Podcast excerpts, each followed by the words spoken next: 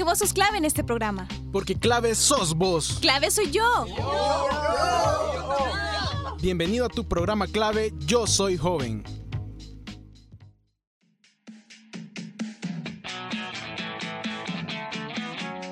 Hola, hola, hola, queridísima y maravillosa audiencia de este su programa clave Yo Soy Joven. ¿Qué tal? Les saluda Rodrigo Orellana en este bello 18 de agosto. Cada vez vamos llegando al final del año. Ya se sienten esos ricos panes con pollo de final de año.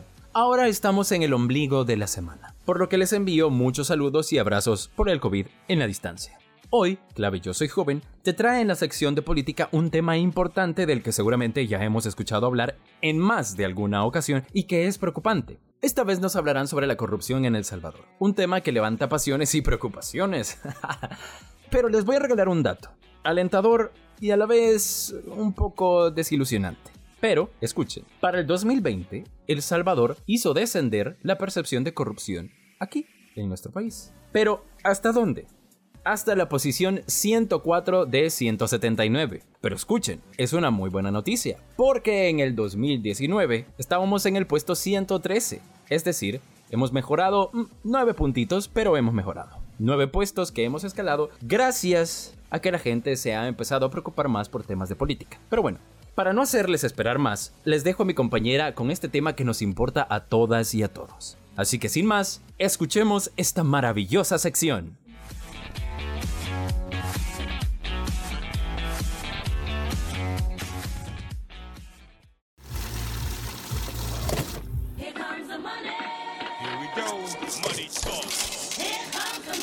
Porque la economía es clave. Bienvenido a tu sección de economía.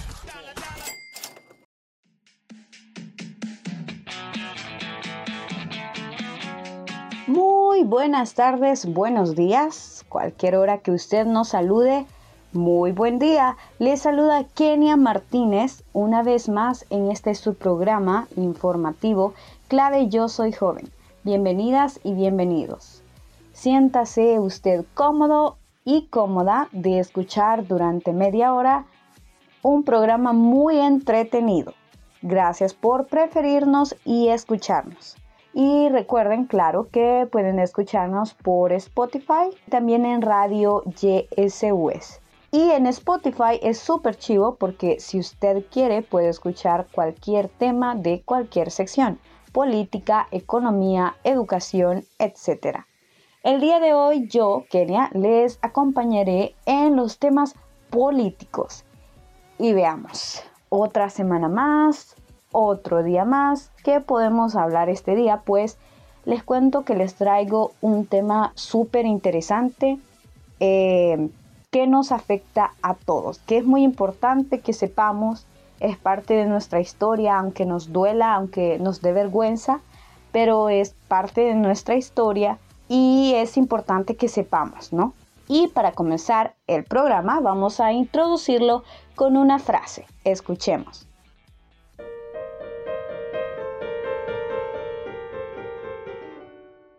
Si fuese posible crear un robot capaz de ser funcionario civil, creo que haríamos un gran bien, ya que las leyes de la robótica le impedirían dañar a un ser humano, lo incapacitarían para la tiranía, la corrupción, la estupidez, el prejuicio. Isaac Asimov.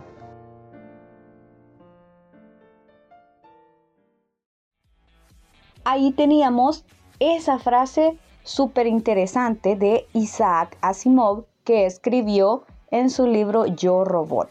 Y es que con eso introducimos el tema de hoy, la corrupción en El Salvador, avances y retrocesos. Y a ver, a ver, amigo y amiga, yo sé que cuando yo le hablo a usted de corrupción, usted, usted piensa de hecho lo mismo que piensa Isaac Asimov. Y es que yo también lo pienso.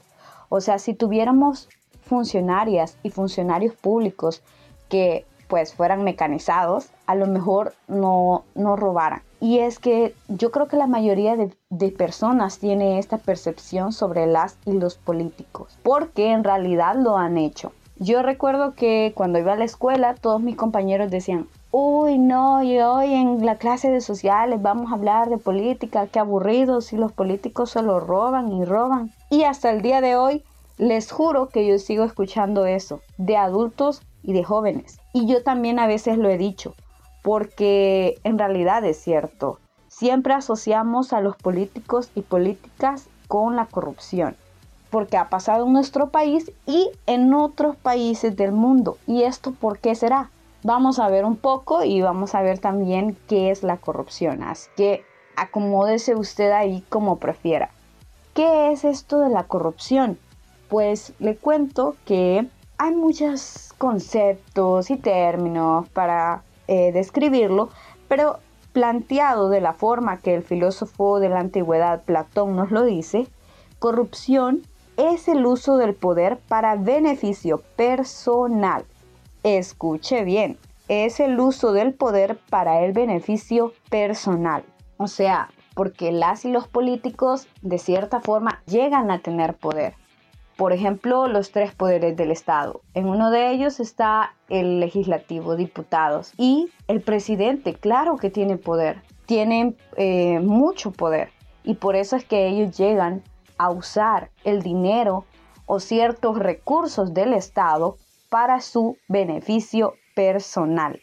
Y les cuento que los actos de corrupción pueden ser ya sea legales o ilegales y también existen como varios tipos. Hay pequeña corrupción, gran corrupción, corrupción estructural, corrupción sistemática, que yo diría que es la que tenemos en nuestro país, pero bueno. Y también hay actos de corrupción individual y organizada. Por ejemplo, individual, eh, una sola persona. Organizada podría ser aquella que es hecha por algún partido político, por todas las personas de un partido político o por una institución de gobierno. Así que vamos a ver algunos ejemplos de corrupción para refrescarnos la mente. Pues uno podría ser el robo de recursos públicos de manera organizada dentro de las instituciones de gobierno. Otro ejemplo es la distribución de programas sociales a cambios de votos o apoyo electoral y este quiero remarcarlo mucho porque a nosotros lo podemos ver como, no, si eso no es corrupción, sí es corrupción y se llama soborno, tiene su propio nombre, porque las personas, los políticos y políticas no pueden hacer eso de, pues le llevamos al almuerzo esperando a que nos lleven un voto. Vamos a estar esperando que nos lleven un voto. Claro que pueden hacer campaña, pero no hacer eso, no sobornar. ¿Y para qué utiliza, por ejemplo, en nuestro país, las y los políticos este dinero? ¿Qué hacen cuando, cuando cometen actos de corrupción? Pues es lo que da vergüenza. Y les decía de que tal vez lo, lo, mucho de que íbamos a sentir en este día es vergüenza porque lo utilizan ese dinero para viajar, para divertirse con fondos públicos o viajar utilizando aviones privados de empresarios interesados en ganar proyectos del gobierno. También utilizan el dinero público, aceptan regalías de criminales, se congracian incluso con criminales. Es decir, hay muchos tipos de corrupción y cosas que en nuestro país se han dado que son, son muy inquietantes y que nos quitan el sueño y nos deberían de quitar el sueño. Entonces, hablando de cómo va la corrupción en nuestro país, hemos preparado un top, claro que es algo negativo, sobre los cuatro peores casos de corrupción en la historia reciente de nuestro país. Así que escuchemos. Número 4. Cifrido Reyes y las compras al IPSFA. Cifrido Reyes junto a un asesor Byron Enrique Larrazabal Arevalo compraron en 2011 cinco lotes de terreno en la urbanización Greenside Santa Elena. ¿Por qué fue corrupción? Estos funcionarios compraron un recurso del Estado ya que estos lotes eran del Instituto de Prevención Social de la Fuerza Armada IPSFA. Además, gracias al tráfico de influencias compraron los lotes a bajo precio. Número 3. El ex fiscal Luis Martínez, quien fue acusado de actuaciones de corrupción para favorecer al empresario prófugo Enrique Raiz en investigaciones fiscales. Número 2. Mauricio Funes y el uso de fondos públicos para favorecer a sus amigos. En un hecho público y notorio que al expresidente Mauricio Funes realizó viajes privados en aviones alquilados por amigos quienes luego se beneficiaron con un porcentaje considerable de contratos públicos bajo dicha administración. Y número 1. Francisco Flores y los 15 millones de Taiwán. Flores reconoció el 7 de enero del 2014 que había recibido 15 millones de dólares de Taiwán, destinados, entre otras cosas, a los damnificados por el terremoto del 2001. Se supo luego que buena parte del dinero se desvió a cuentas bancarias del partido Arena para financiar la campaña presidencial de Elías Antonio Saca, el sucesor de Flores.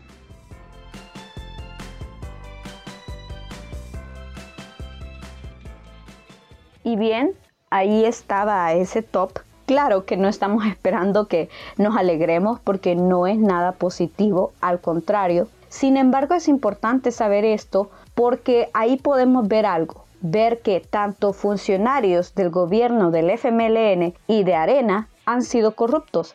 Y esto nos quiere decir que dos de los partidos políticos de nuestro país que tienen el mayor alcance, bueno, o tenían el mayor alcance, eran corruptos. E igual se ha confirmado corrupción por parte del partido Gana.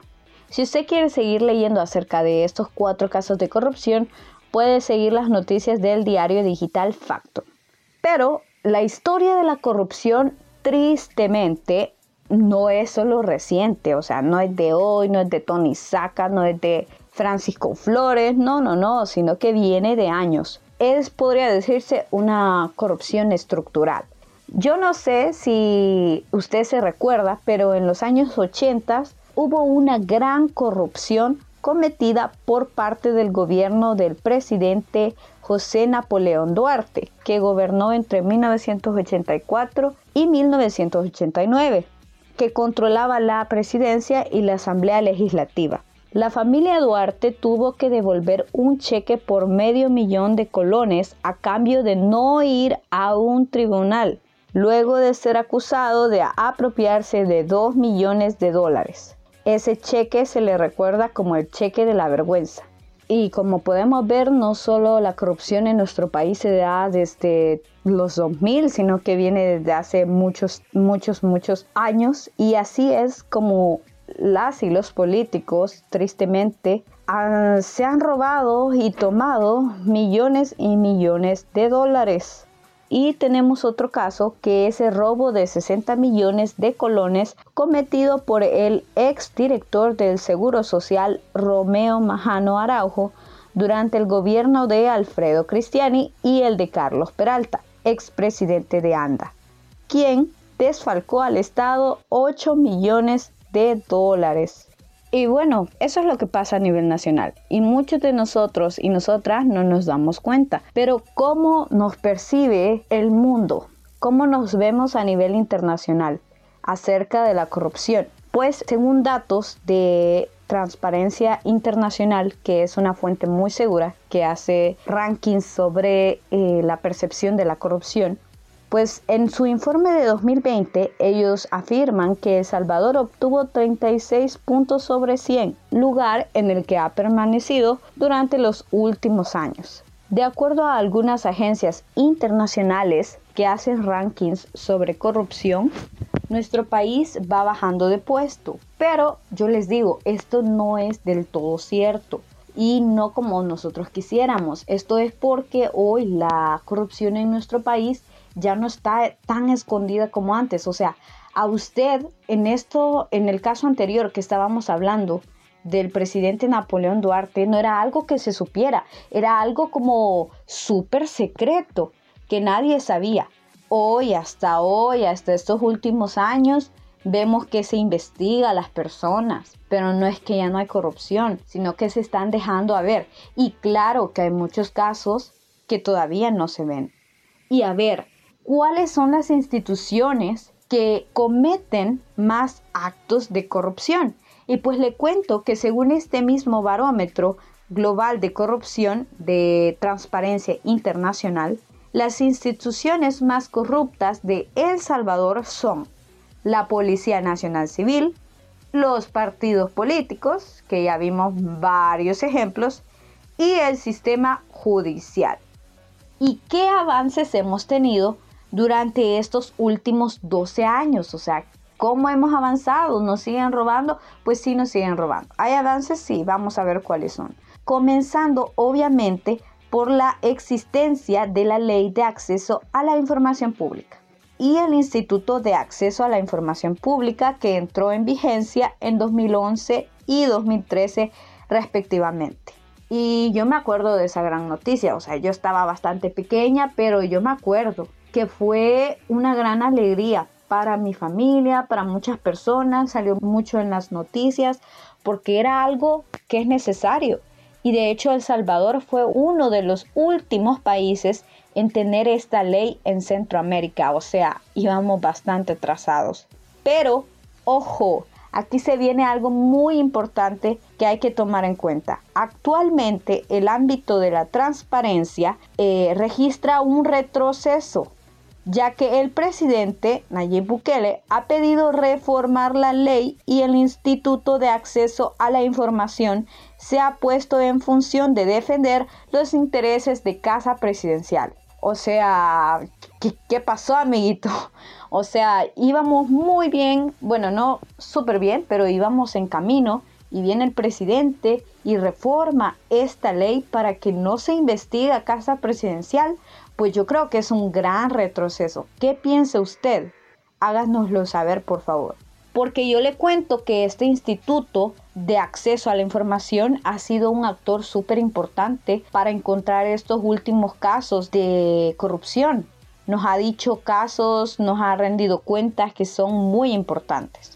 Sin embargo, hay que hablar sobre los organismos que investigan esta corrupción. Algunos de, las instituciones que tienen como labor investigar la corrupción son la Fiscalía General de la República. Y pues se ha visto que hay algunos problemas en cuanto a la FGR, porque la FGR no es totalmente independiente como para llevar un caso de investigación. Eso es un, retraso que nosotros tenemos aquí en el país. Y también otro retraso es que hay muchos casos que esta ley de acceso a la información pública quiere sacar a la luz, pero que funcionarios públicos y auditorías y parte de la Corte Suprema de Justicia no deja que los investiguen porque tienen algunos documentos en carácter reservado. Entonces es como otra vez, ¿qué pasó, amiguito? No nos dejan investigar. Y gracias a esta ley de acceso a la información eh, hemos podido conocer los últimos casos de corrupción en el país. Sin embargo, algunas de las cosas que las bueno que, que se estaban investigando eran corrupción durante la pandemia de COVID-19 y ciertamente algunas de estas investigaciones han sido declaradas como reservadas. Entonces, pues bueno, hay que ver qué está pasando ahí, ¿no? De que el presidente cambió esta ley para que no se pueda saber nada sobre esto. Es, es muy intrigante, es muy intrigante. Y pues hay que podernos a pensar en qué podemos hacer. Y es que hay que aclarar que para investigar la corrupción siempre hay político o intereses como antes porque como ya les decía, la FGR quiere investigar algo, pues no tienen todo el poder de hacerlo. Siempre va a haber una corriente política, algo que no los va a dejar terminar y contra eso creo que son los retos que tenemos ante la, la corrupción. Últimamente eh, ha sido de noticia esto de la investigación sobre los sobresueldos pagados a funcionarios de gobiernos anteriores y que nos han revelado información muy inquietante y que yo me quedé, Dios mío. Por ejemplo, durante el periodo presidencial de Antonio Saca, los gastos reservados de casa presidencial fueron utilizados para pagar los sobresueldos a los funcionarios y hacer pagos a empresas de comunicación y periodistas en concepto de publicidad contratada. Sobre esto de los sobresueldos también se ha revelado que en el presente gobierno hay sobresueldos también, solo que se han cambiado los nombres. Hoy se le llama cargos ad honorem y yo sé que usted ya lo ha escuchado muchas veces, sí, porque el presidente siempre dice, ah, es que el ministro de no sé qué trabaja ad honorem. Pues no, ya hay 13 funcionarios ganando entre 6 mil y 13 mil dólares con cargos supuestamente ad honorem. Imagínese usted por qué rumbo vamos. Ya sabemos que tanto Arena, FMLN y Gana y ahora Nuevas Ideas están utilizando el poder de nuestro país para su beneficio propio. Esto es muy, muy inquietante, muy, muy feo, que da vergüenza decirlo. Y aparte de estos sobresueldos ad honorem que les decía sobre el partido de Nuevas Ideas, también hay investigaciones abiertas sobre sospechas de corrupción en medio de la pandemia en el año pasado. ¿Y esto por qué?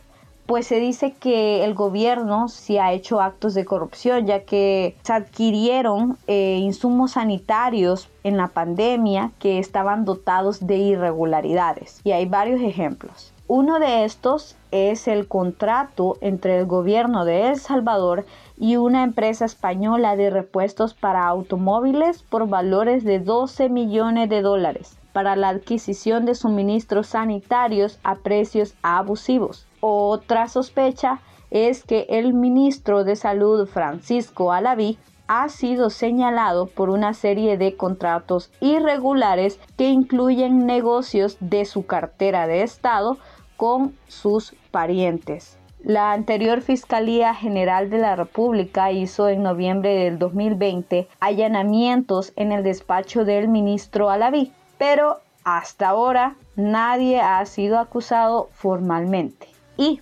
con respecto a los 300 dólares que el gobierno dio, y lo digo entre comillas, a los y las salvadoreñas el año pasado en medio de la pandemia, pues le cuento que la Corte de Cuentas de la República descubrió también irregularidades, hizo hallazgos de pagos indebidos, una plataforma de reclamos sin validaciones, falta de fiabilidad de la base de datos de los beneficiarios y una diferencia de 45.498 registros con los reportes bancarios. Y esos tres casos que le he mencionado no son los únicos. Hay 17 investigaciones en total que se le están haciendo al presente gobierno sobre las compras durante la pandemia del COVID-19.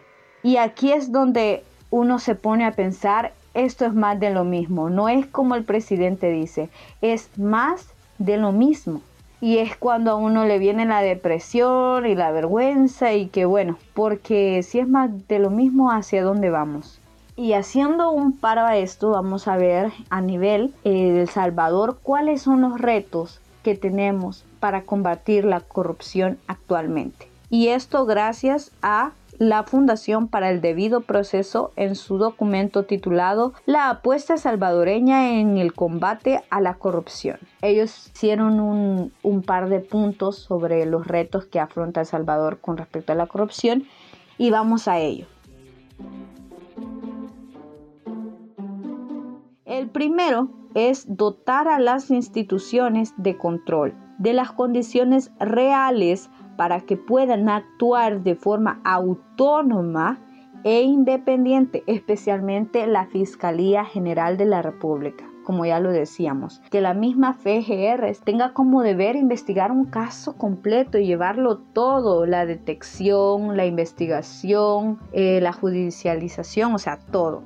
Segundo reto, invertir en el fortalecimiento de las capacidades de investigación de delitos, especialmente de delitos complejos, por parte de la Fiscalía. Tercer punto, tercer reto. Se debe promover el conocimiento y uso de las herramientas disponibles para supervisar la función pública por parte de la ciudadanía. Y para este punto es importante la transparencia y el acceso a la información pública. Y bien, en este último reto yo creo que si bien va para el gobierno para que promueva herramientas, yo creo que también va para nosotros, para que estemos más involucrados y que no solo digamos y nos quejemos, ay, es que solo roban y roban, sino que estemos más pendientes. Por ejemplo, podemos utilizar la ley de acceso a la información. Y le cuento que de hecho la ley de acceso a la información pública fue establecida y entró en vigencia gracias a la ciudadanía. O sea que sí es importante que todas y todos nos involucremos en esta parte, que no solo nos quejemos, sino que busquemos soluciones. Claro que es bastante intrigante el cambio que el presidente Nayib Bukele le ha hecho a la reforma de la ley, pero nosotros podemos hacer escuchar nuestra voz acerca de estas irregularidades y muchas más. Esperemos que no se den más casos como estos, porque esto solo nos trae mal a nuestro país, porque cuando hacen un acto de corrupción, eso significa que tenemos menos dinero para la cartera de educación, menos dinero para la cartera de salud, menos dinero para programas sociales. Así que todo esto nos incumbe a todas y todos.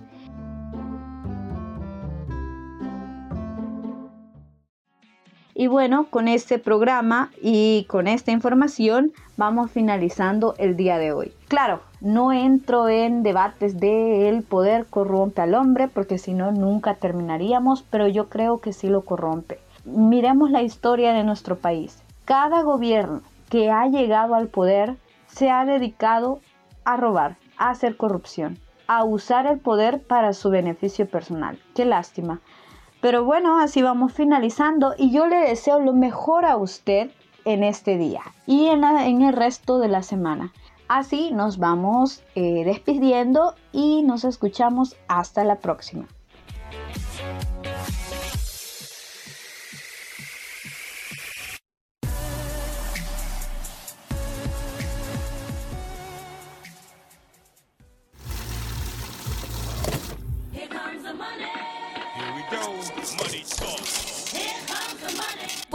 Economía es clave. Bienvenido a tu sección de economía.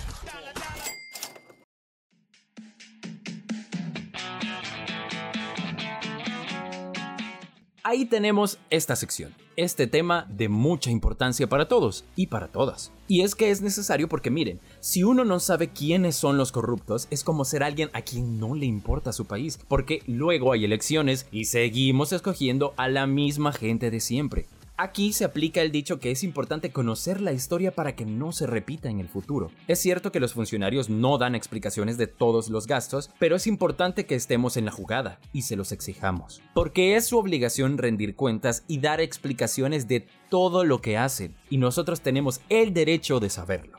Y sobre las investigaciones al presente gobierno, es necesario saber qué ha hecho el gobierno con el dinero prestado durante la pandemia y qué hará con los préstamos que sigue aprobando. Además, Sabemos que el presidente siempre está juzgando a los gobiernos anteriores, entonces ahí vamos a ver si es cierto que no son más de lo mismo. Y bueno, chicas y chicos, les invito a que ustedes también reflexionen sobre este tema y así vamos finalizando el programa. Y justo por este tema crítico de la corrupción, vamos a escuchar la canción de Molotov, Give Me the Power, que es una crítica social y política que queda muy bien para los países de Latinoamérica.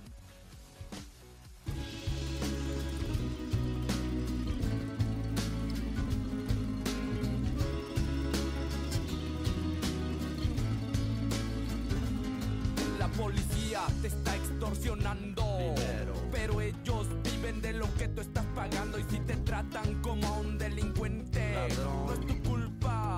Dale gracias al regente, hay que arrancar el problema de raíz. Y cambiar al gobierno de nuestro país, a la gente que está en la burocracia, a esa gente que le gustan las migajas. Yo por eso me quejo y me quejo, porque aquí es donde vivo y yo ya no soy un que no guachas los puestos del gobierno.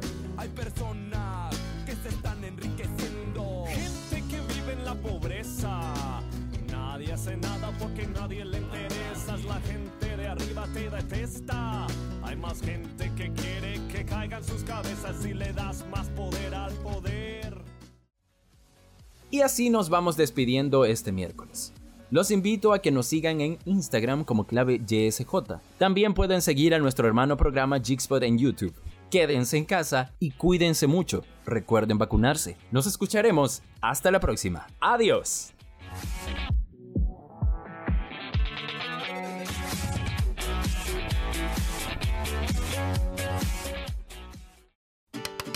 Esto fue clave. Yo soy joven. Tú fuiste clave en este programa. Hasta la próxima.